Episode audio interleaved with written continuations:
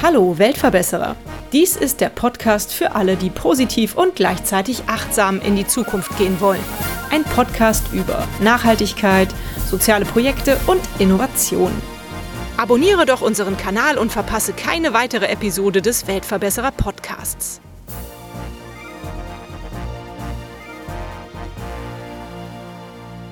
Forstfreunde.de ist eine powervolle Community aus Naturschützern und Menschen, die wirklich einen Unterschied machen wollen. Ihr bietet nachhaltige Aufforstung mit sozialem Impact und damit wollt ihr euren Beitrag dazu leisten, das CO2 in der Atmosphäre zu binden, Gebiete wieder aufforsten und Lebensräume zu renaturieren. Ihr wollt Wüstenbildung stoppen und ihr wollt die lokale Wirtschaft stärken. Hallo, lieber Robin Kracht. Äh, du bist hier jetzt mein Interviewpartner. Du bist einer der Gründer von Forstfreunde und du kannst mir bestimmt ein bisschen erklären, wie ihr diese Herrenziele in die Realität umsetzt. Hallo Birte, erstmal vielen Dank für deinen Besuch hier in der Kölner Altstadt. Das freut uns wirklich sehr, dass wir hier eine Plattform geboten bekommen, ähm, wo wir etwas mehr über unsere Projekte erzählen können. Forstfreunde ist damals aus einem Ehrenamt tatsächlich entstanden, ungefähr 2020. Ähm, ich und mein Mitgründer Patrick, wir waren vorher beide selbstständig, hatte eine Softwareentwicklungsfirma, Patrick eine Marketingagentur und wir hatten uns dazu Weihnachten überlegt, dass wir gerne unseren Kunden etwas Besonderes schenken wollen. Mhm. Das war in dem Fall damals äh, ein Baum, den wir pflanzen wollten, beziehungsweise pro Kunde halt einen Baum finanzieren. Das haben wir dann damals über eine Organisation, die jetzt auch noch besteht und sehr bekannt ist, in Brasilien getan. Das Problem war nur, es war natürlich an Weihnachten das Geschenk und im, ich glaube, Januar oder Februar kam dann ein Riesenskandal über diese Firma leider hervor. Da gab es einen Journalisten, der das Projekt untersucht hat in Brasilien und festgestellt hat, dass das überschwemmt ist, das Gebiet, und da überhaupt nicht aufgeforstet wird. Und dann kamen tatsächlich einige Kunden zu uns und haben gesagt, was habt ihr uns da für einen Mist geschenkt? Ne? Und wir standen erstmal doof da, haben das natürlich mitbekommen und ähm, konnten uns da nur entschuldigen damals und haben gesagt, ja gut, echt blöd gelaufen, das können wir jetzt in dem Moment leider nicht ändern, aber wir können ja mal versuchen, das selbst besser zu machen. Und über einen persönlichen Kontakt sind wir mit einer Entwicklungshelferin hier aus Köln ins Gespräch gekommen, die in Malawi vor Ort äh, tätig ist. Mhm. Und mit ihr haben wir dann gesprochen und ähm, überlegt, inwiefern wir da Investitionen tätigen können, im Prinzip in Malawi, um da ein Aufforstungsprojekt zu unterstützen, aber auch ein Social Impact Projekt, also auch die Community vor Ort zu stärken mit verschiedenen Maßnahmen, weil es ist natürlich oder es fehlt nicht nur an Begrünung dort, sondern es fehlt an allen Ecken und Enden. Das können wir uns vorstellen, wenn wir über afrikanische Dörfer äh, nachdenken, die halt äh, abgeschlagen sind von der äh, Hauptstadt an. Äh, auch noch in solchen Ländern, ähm, dass man da viel unterstützen muss. Ob das jetzt äh, Bildungsprogramme sind, ob das Wasserleitungen sind, ob das einfach generelle ähm, Utensilien sind, die denen fehlen, halt vor Ort. Und äh, das haben wir dann halt mit dieser Frau, mit der Entwicklungshelferin ähm, vor Ort mal untersucht und sind dann relativ schnell ja, zu dem Punkt gekommen, dass wir Unterstützer gefunden haben, die ähm, gesagt haben, hey, wenn ihr uns nachvollziehbar darlegen könnt, dass da vor Ort wirklich was passiert, dann sind wir dabei. Dann haben wir natürlich überlegt, wie können wir das jetzt wieder machen? Ähm, und am besten war das dann natürlich im ersten Moment, weil es auch zur Corona-Zeit war, mit Bildern, Videos und natürlich auch persönlichen Gesprächen über Google Meets zum Beispiel mit den Leuten mal vor Ort zu sprechen, sodass sie uns das wirklich zeigen können, was wir da im Prinzip bewirken vor Ort. Und so ist es dann gekommen mit unserem ersten Projekt in Malawi, dass wir mit dem Lovani da als Ansprechpartner vor Ort ja, bisher viel bewirken konnten, mehrere hunderttausend Bäume schon finanziert haben und äh, eine Bibliothek mitgebaut ähm, haben, ähm, Wasserleitungen haben wir dort finanziert und wenn es zum Beispiel in Corona-Zeiten dann auch an Masken gehapert hat, haben wir ähm, dort auch Masken zum Beispiel hingeschickt. Mittlerweile sind wir jetzt so groß geworden, dass unsere Kunden, denen wir helfen, dann vor Ort auch etwas zu bewirken, halt ähm, Sachen hinschicken. Mhm. Das bedeutet, die schicken da von Tablets tatsächlich, weil wir auch eine Solaranlage finanziert haben vor Ort, weil die ja gar keinen richtigen Strom hatten. Mhm. Ähm, also über Tablets ähm, bis hin zu Klamotten und so weiter da vor Ort unterstützen. Das war so der erste Schritt, äh, wie wir dann in Malawi angefangen haben, da ähm, ja, etwas zu bewirken. Mhm. Dann ist ja von der kleinen Weihnachtsgeschenkidee relativ schnell etwas Größeres entstanden. Aber ich kann mir trotzdem vorstellen, dass das nicht so mal eben hoppla hopp passiert ist, dass ihr eure richtigen, sozusagen richtigen, in Anführungsstrichen, Jobs aufgegeben habt und gesagt habt, okay, jetzt gründen wir die Forstfreunde, oder? Nee, absolut nicht. Das ist erst so ein bisschen nebenbei gelaufen, mhm. bis zu dem Punkt, wo wir gesehen haben, okay, da ist so viel Nachfrage, dass wir ähm, unsere bisherigen Selbstständigkeiten aufgeben und alles auf diese Karte setzen. Da standen wir dann halt persönlich auch viel mehr hinter. Ich meine jetzt in meinem Fall Softwareentwicklung und bei Patrick Marketingagentur, das äh, ist auch etwas, was viel Spaß macht, aber es hat halt nicht diesen höheren Grund, sage ich mal, oder diesen höheren Nutzen, den wir auch immer in unseren Tätigkeiten gesucht haben. Mhm. Und das war da natürlich jetzt eine super Möglichkeit, mal direkt im 1 zu 1 Austausch mit den Leuten äh, im Gespräch zu sein und da wirklich ähm, etwas nachvollziehbar zu bewegen. Das kann ich immer nur wieder betonen, dass das nachvollziehbar und transparent sein muss, weil das sind eigentlich so unsere höchsten Werte in, in unserer Selbstständigkeit jetzt, in, in dem Projekt, weil wir sagen, das ist halt der Aspekt, den viele andere Mitbewerber ja hinten rüberfallen lassen, sage ich mal. Ne? Also wir, wir könnten jetzt viele Videos und Bilder zeigen, wo wir persönlich angesprochen werden von den Leuten vor Ort. Im April haben wir jetzt die erste Reise nach Malawi geplant.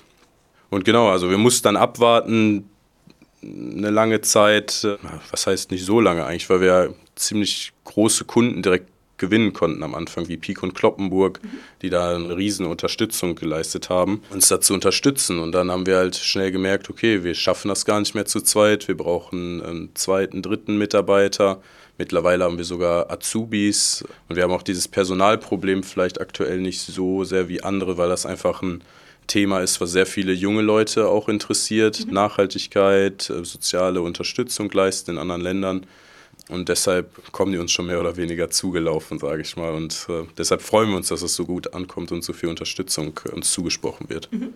Ja, das freut mich auch sehr für euch. Das wollte ich eigentlich jetzt gerade fragen, wo ihr aktuell steht. Denn wenn man auf eure Homepage guckt, dann ist das ja da so ein bisschen in Reiter aufgegliedert. Aufforstungsprojekte, Social Impact Projekte, Erntepatenschaften, Produkte, Eigenmarke. Vielleicht kannst du zu diesen einzelnen Punkten mal ein bisschen was erzählen, wo ihr da aktuell steht. Genau, also was wir versucht haben, wenn wir ähm, B2B also mit anderen großen Kunden, mit Unternehmen zusammenzuarbeiten, hinzubekommen, ist, dass wir die Unterstützung, die an Aufforstungsprojekten geleistet wird, direkt weitergegeben wird an die Plantagen. Also eins zu eins wollen wir, wenn die jetzt im Beispiel 1000 Euro für Bäume investieren wollen, wollen wir 1000 Euro weitergeben an die Plantage vor Ort. Mhm. Dann ist natürlich die Frage, wo kriegen wir ein bisschen was her, ähm, damit wir uns auch was zu essen leisten können, sage ich jetzt mal. Und deswegen haben wir dann mit den Leuten vor Ort gesprochen und haben gefragt, ja, was könnt ihr uns denn an Produkten im Prinzip anbieten oder was, was könnt ihr, wie können wir die Wertschöpfung vor Ort im Prinzip ein bisschen erhöhen, womit wir dann im Prinzip ein Online-Geschäft aufbauen können, die wir dann verkaufen können, weil wir haben ja dann Direct Trade Produkte, also direkt von den Farmen, alle Intermediäre sind ausgeschaltet und wir haben direkt im Prinzip von den Farmen diese tollen Produkte in Bioqualität mhm. in unserem Fall jetzt. Und das heißt, so haben wir dann äh, zum Beispiel tolle Produkte wie Cascara Kaffeekirschentee bekommen, Kaffee generell, Panelan, Urvollrohrzucker und viele andere Produkte. Green Coffee Tea, also die rohe Kaffeebohne im Prinzip als Tee verarbeitet. Öle kann ich auch noch dazu aufzählen oder Kakaonips. Das sind alles Sachen, die die auch vor Ort benutzen und ähm, die wir jetzt in Großgebinden hier zugeschickt bekommen und wo wir dann im Prinzip die Produkte da anbieten können, ne? die natürlich günstig auch bekommen. Wir zahlen mehr als der durchschnittliche Weltmarkt für solche Produkte, das heißt, die profitieren nochmal mehr, die Bauern vor Ort. Und das ist halt das Tolle dann, dass wir die online anbieten. Und das auch wieder in Form von Erntepatenschaften. Das heißt, äh, man kauft zum Beispiel eine Oliven Ölpatenschaft oder eine Kaffeepatenschaft bekommt einen Teil der Ernte zugeschickt und in diesem Preis ist auch noch mit einkalkuliert, dass etwas für die Leute noch vor Ort hängen bleibt und dann in, in dem Fall natürlich auch etwas bei uns. Und so finanzieren wir uns aktuell, weil, weil wir ja aus dem Bereich E-Commerce Marketing kommen, konnten wir das halt so aufbauen, dass sich das halt dann relativ schnell gerechnet hat und dass wir so immer weiter gewachsen sind. Mhm. Finde ich eine tolle Methode. Kennst du das Impact Café an der Luxemburger Straße hier in Köln? Die machen das nämlich relativ ähnlich. Die engagieren sich in Äthiopien äh, für Plastikrecycling. und finanzieren sich auch über Verkauf von Impact Coffee. Also das ist eine Plastic sehr to Beans ist das. Genau, Plastic to Beans, richtig, genau. Ich finde das eine super Sache und gut, dass das so funktioniert. Du hast ja eben schon einige eurer Produkte, die ihr hier in Eigenmarke verkauft, unter anderem in der Kölner Altstadt, genannt. Und die Patenschaften, die Erntepatenschaften, die ihr anbietet, sind aber nicht alle in Malawi und auch nicht alle Produkte kommen aus Malawi. Ich habe eben gesehen, ihr habt zum Beispiel einen Honig, der hier aus Köln kommt, oder? Genau, richtig, absolut. Also das hat sich ja so weit ausgedehnt, dass wir auch nicht nur äh, Aufforstung und soziale Projekte in Malawi unterstützen, sondern auch sehr viel tätig sind in Peru. Mhm.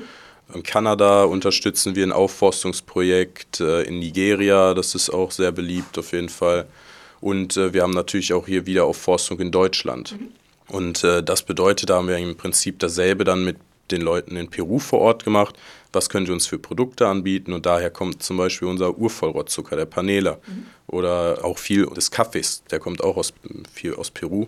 Unser Arabica-Kaffee mit einer wunderbaren Qualität, also absolut klasse, was sie da vor Ort auch machen. Und wir haben zum Beispiel auch was aus Costa Rica, aus Ecuador. Das ist im Prinzip alles dann genau dasselbe. Und wie du eben schon richtig entdeckt hast, unser Honig ähm, ist aus dem Kölner Norden. Mhm. Das ist von einer Kleinimker-Kooperativen hier aus dem Kölner Norden. Da sind wir dann natürlich auch vor Ort und dann wird uns da alles genau gezeigt, wie der Honig verarbeitet wird, geerntet wird in dem Fall. Und dann bekommen wir den auch wieder im Großgebinde und füllen den dann in Eigenregie ab. Schön. Und man kann einen Bienenstock zum Beispiel, Bienenstockpatenschaft in der Eifel, glaube ich, erwerben. Das fand ich auch total spannend. Genau, das ist dann im Prinzip eine Imkerkooperative aus der Eifel mhm. und genau dasselbe Spiel. Man zahlt ein bisschen mehr für das Produkt, bekommt aber auch ähm, natürlich einige Gläser Honig dann zugestellt und man tut noch etwas für diese Kooperative, weil die haben es tatsächlich auch nicht so einfach, immer die Produkte auch abzusetzen, weil in der Eifel gibt es tatsächlich mehr Imker, als man denkt. und weniger Einkäufer als in Köln ja, zum Beispiel. Nun bin ich ein bisschen verwirrt gewesen, als ich auf eure Homepage geguckt habe, weil ich habe euch unter dem Namen Forstfreunde kennengelernt und wenn man bei euch auf der Homepage guckt, dann heißt ihr Climate Pioneers GmbH. Wie hängt das Ganze zusammen? Musstet ihr da einen anderen Namen entwickeln, der internationaler aufstellbar ist? Genau, das ist nämlich der Grund. Es hat alles mit dem kleinen Projekt Forstfreunde angefangen, wie ich das eben erklärt habe.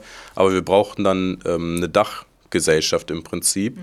Aus dem Grund, weil wir nicht nur forstfreunde.de haben, sondern auch ozeanfreunde.de, wo wir Ozean- und Flussprojekte unterstützen, auch hier in Köln zum Beispiel, Rheinkrake, aber halt auch zum Beispiel Korallenaufforstung oder Korallenwiederherstellung oder Bildung, Plastik aus dem Ozean ziehen. Solche Dinge machen wir bei Ozeanfreunde. Und das Ganze hat sich halt auch so schnell entwickelt, weil wir immer versucht haben, mit unseren Kunden im Prinzip äh, die Produkte weiterzuentwickeln, unseren Service weiterzuentwickeln. Da war eine große Nachfrage immer nach äh, CO2-Bilanzen, Klimabilanzen. Wie sieht mein CO2-Fußabdruck aus von einem bestimmten Produkt, von unserer ganzen Firma? Und deshalb haben wir dann im Prinzip einen Überbegriff gesucht, worunter wir all diese Bausteine packen können, die Forstfreunde, die Ozeanfreunde, aber auch unsere Altstadt-Rösterei, die Kaffeerösterei, sowie die Beratung, die wir dann im Bereich Klima machen. Das ist dann halt Climate Pioneers geworden. Mhm. Ihr seid unglaublich breit aufgestellt. Wie schafft ihr es da, den Überblick zu behalten? Das ist eine gute Frage. Am Anfang war es sehr anstrengend, sage ich mal.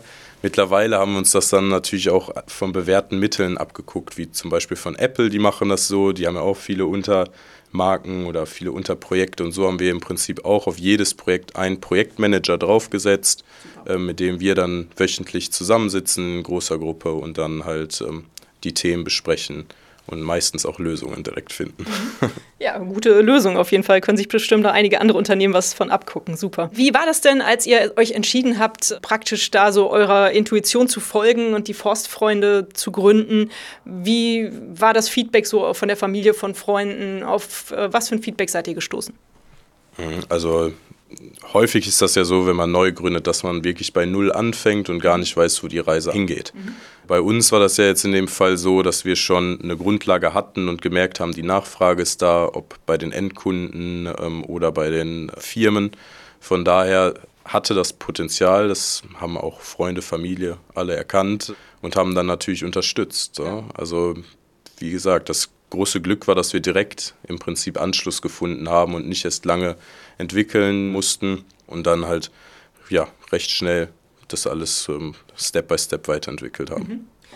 Hattet ihr da irgendwelche Hürden, über die ihr steigen musstet oder ging das relativ reibungslos? Du beschreibst das ja so, als ob das ganz gut geflutscht ist von Anfang an. Es liegt auch ein bisschen daran, dass der Patrick und ich natürlich schon jahrelange Erfahrung hatten im Bereich Selbstständigkeit und auch früher hat da nicht immer alles geflutscht. Das ja. heißt, äh, da hat man schon viele Learnings mitgenommen. Also wir waren noch keine Gründer-Newbies, würde ich mal sagen. Das war schon mal ein Vorteil. Trotzdem geht nicht alles glatt. Das ist, glaube ich, der Traum jedes Gründers, dass alles glatt geht. Da kommen viele Hürden auf einen zu. Ne? Also das hat natürlich auch ähm, allererst angefangen, der, der Patrick erzählt immer gerne darüber, wie er das erste Mal Geld nach Malawi überweisen musste, bei so einem Money-Transfer-Shop ähm, ja. mit Bargeld dahin gegangen ist im Prinzip. Ne? Ja, genau, dann kommt man dahin, da war das auch ähm, am Hauptbahnhof und geht dann und weiß gar nicht, wie das ist, weil äh, dann kommt mit Bargeld hin und dann schickt man das da irgendwo hin nach Malawi und hofft, dass es ankommt. Und als es dann da wirklich angekommen war, war das dann natürlich gut. Aber ja, ja, aber da muss man dann auch irgendwann professionellere Lösungen für finden. Am Anfang ging das alles, weil es noch gar nicht, wie gesagt, oder unter dem Ehrenamt lief. Ne? Und das waren zum Beispiel so ähm, jetzt rückblickend lustige Geschichten, die man erzählen kann aber in dem Moment äh, zittert man dann natürlich, wenn man erstmal Ware einkauft und sie vorfinanzieren muss und ähm, hofft, dass sie überhaupt ankommen aus Malawi oder Peru, da lange drauf wartet, die in irgendeinem Hafen hängen bleiben. Wo wir dann hier den Einzelhandel in der Kölner Altstadt aufgemacht haben, war gefühlt eine Woche später der Lockdown, ähm, wo wir uns gedacht haben, Mist, was tun wir uns hier an?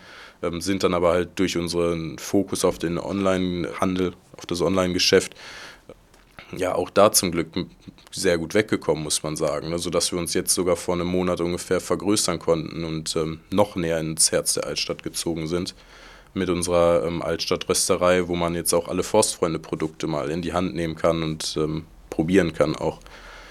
Aber auch natürlich mit Personal hat man mal Rückschläge. Ne?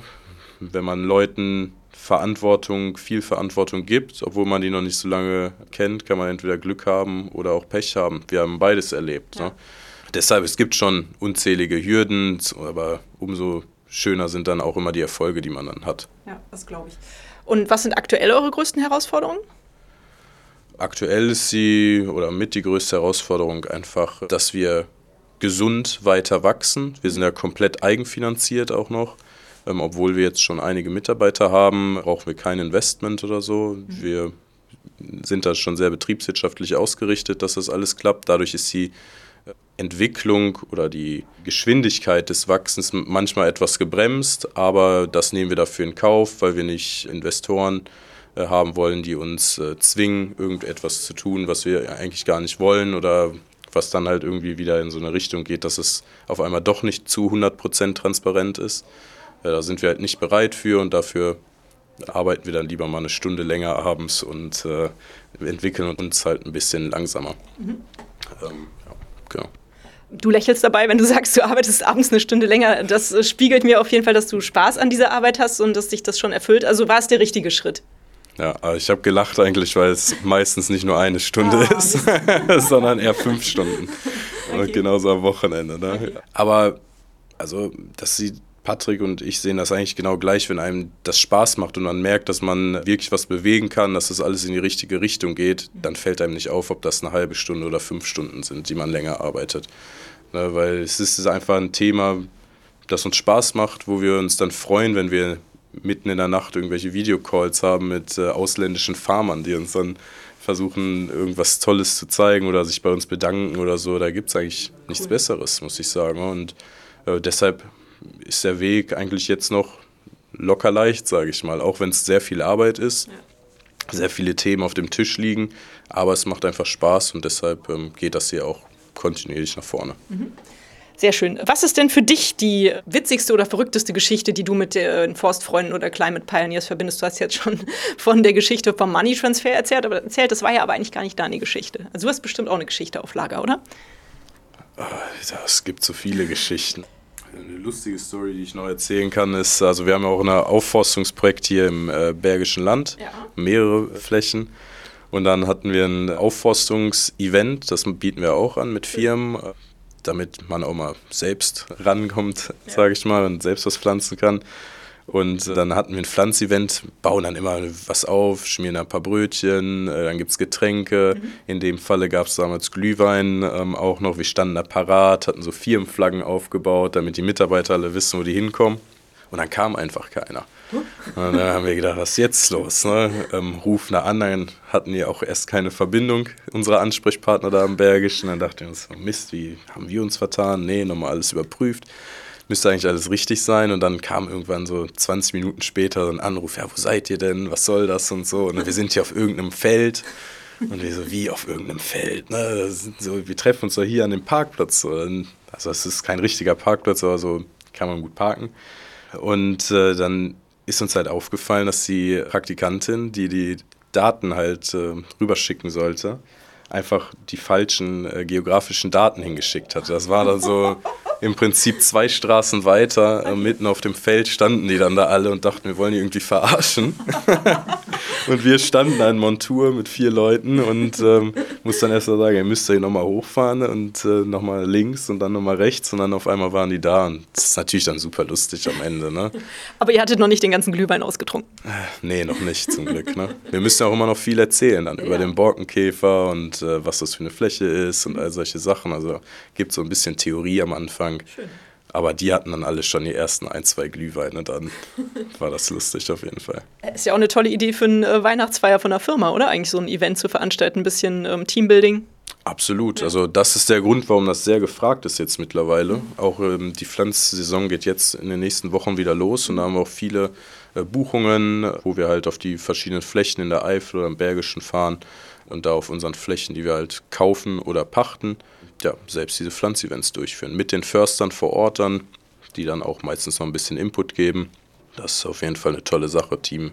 Da haben wir alles von IT-Firmen, die schon dabei waren, bis ganz engagierte äh, Leute, die da ja wirklich zwei, drei, vier, 500 Bäume dann in so eine Aktion in den Boden bringen. Wow. Coole Sache. Sehr schön. Allgemein muss ich sagen, euer Laden auch hier in der Kölner Altstadt, aber auch online, ist eh auch eine tolle Inspiration, wenn man noch Weihnachtsgeschenke sucht oder das nächste Geburtstagsgeschenk. Also ich glaube, da kann man einiges hier bei euch finden. Was kann man denn noch tun, wenn man euch helfen will, wenn man die Forstfreunde oder auch eure anderen Projekte unterstützen möchte? Auf jeden Fall natürlich auf unserer Website erstmal vorbeischauen. Wir haben da auch einen Blog, ähm, da veröffentlichen wir recht regelmäßig was, sonst auch über LinkedIn. Ähm, da erfährt man immer was, sich bei den Newslettern anmelden. Da kann man auch mal freiwillig bei solchen Pflanzevents ähm, teilnehmen. Das hilft uns natürlich auch. Aber an sich kann man die Projekte am besten unterstützen und ähm, hier mal vorbeischauen und immer gerne mit uns ins Gespräch kommen und nachfragen und dann, wie gesagt, ein paar Weihnachtsgeschenke abstauben hier. ähm, nenn doch bitte nochmal eure Homepage, damit das auch nochmal hier mit drin ist. Genau, das ist einmal forstfreunde.de und altstadt-rösterei.de und Rösterei mit OE geschrieben. Mhm.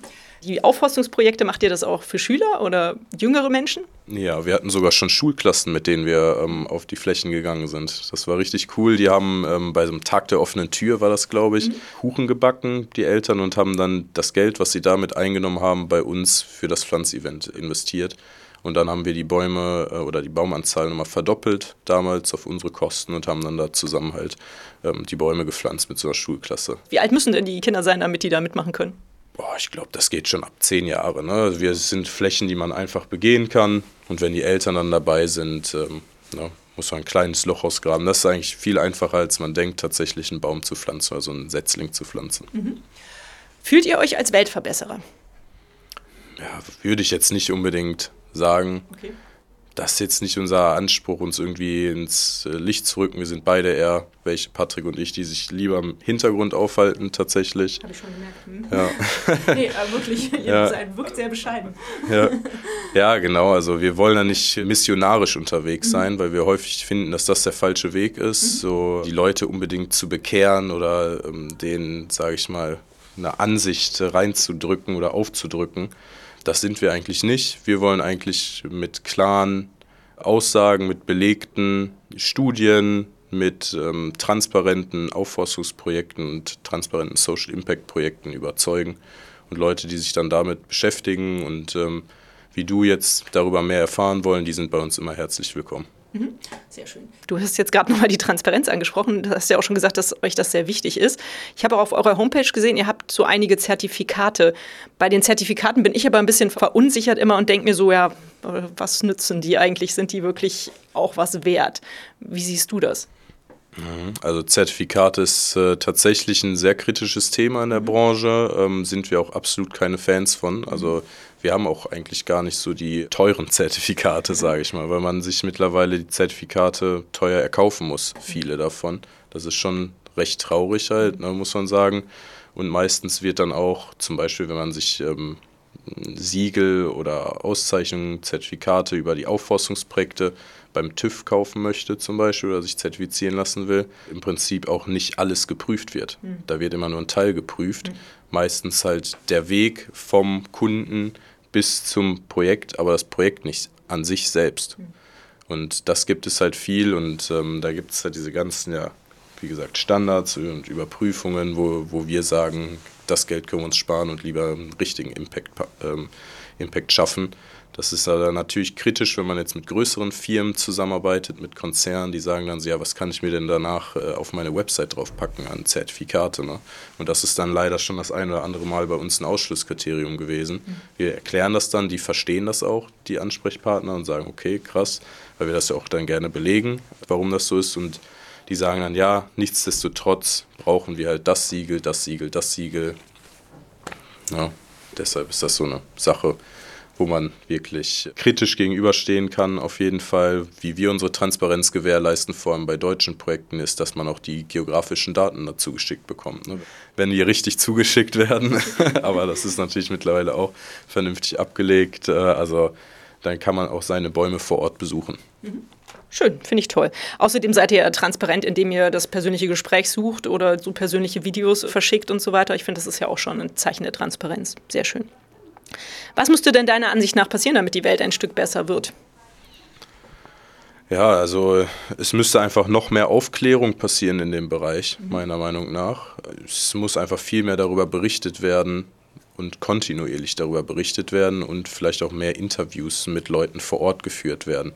Weil es ist so eine Riesensache, sind auch diese Heizöfen, die viele Konkurrenten von uns finanzieren lassen, mhm. damit man im Prinzip damit Leute in Afrika zum Beispiel mit Heizöfen kochen können mhm. oder ähm, ähnliches. Und die Freunde von uns, sage ich jetzt schon mal, die Forstfreunde von uns vor Ort, die sagen halt, dass diese Kochöfen gar nichts bringen. Die wissen gar nicht, wofür die die teilweise benutzen sollen, die sitzen da drauf, ähm, die verkaufen die Sachen direkt wieder, wenn die die erhalten oder schmeißen die ins Gebüsch. Wir haben da Bilder zugespielt bekommen, wieder 20 von solchen Heizöfen in irgendeinem Gebüsch liegen. Aber ich glaube, die Transparenz und die Berichterstattung muss einfach noch viel größer werden und da darf man sich halt nicht lumpen lassen. Ne? Man muss einfach zwei, dreimal hinschauen bei solchen Sachen. Mhm okay, da muss ich noch ein bisschen Geld sparen, dann kann ich auch vor Ort fahren und da noch ein bisschen ein paar Interviews führen. Oder ihr schickt weiterhin Videos, wenn ihr zum Beispiel jetzt nach Malawi reist, da würde ich mich auf jeden Fall auch sehr drüber freuen.